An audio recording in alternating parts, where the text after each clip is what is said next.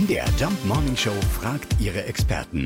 Fakt oder Fake? Tja, was kann mir passieren, wenn ich meinen Müll in eine Mülltonne werfe, die auf der Straße steht, aber nicht meine und keine kommunale ist? Wir fragen mal beim Experten nach Rechtsanwalt Lorenz Weber aus Weißenfels. Natürlich ist das nicht erlaubt in Deutschland, ne?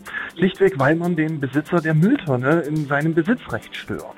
Das nennt der Gesetzgeber dann plakativerweise auch Besitzstörung. Der kann also tatsächlich dann von demjenigen, der das Taschentuch dann in die Mülltonne schmeißt, die Beseitigung, also sprich das erneute Rausholen des Taschentuchs und anderweitige Beseitigung verlangen und auch entsprechende Unterlassungsansprüche stellen. Also eine Strafe im Sinne von ordnungsrechtlicher Strafe wäre es jetzt nicht unbedingt. Äh, Das kommt jetzt drauf an, was weggeschmissen wird.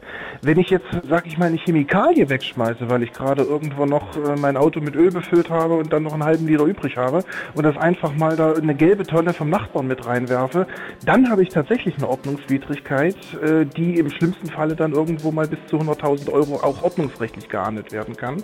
Aber primär sind es die Abwehransprüche des privaten Besitzers. Oh, okay.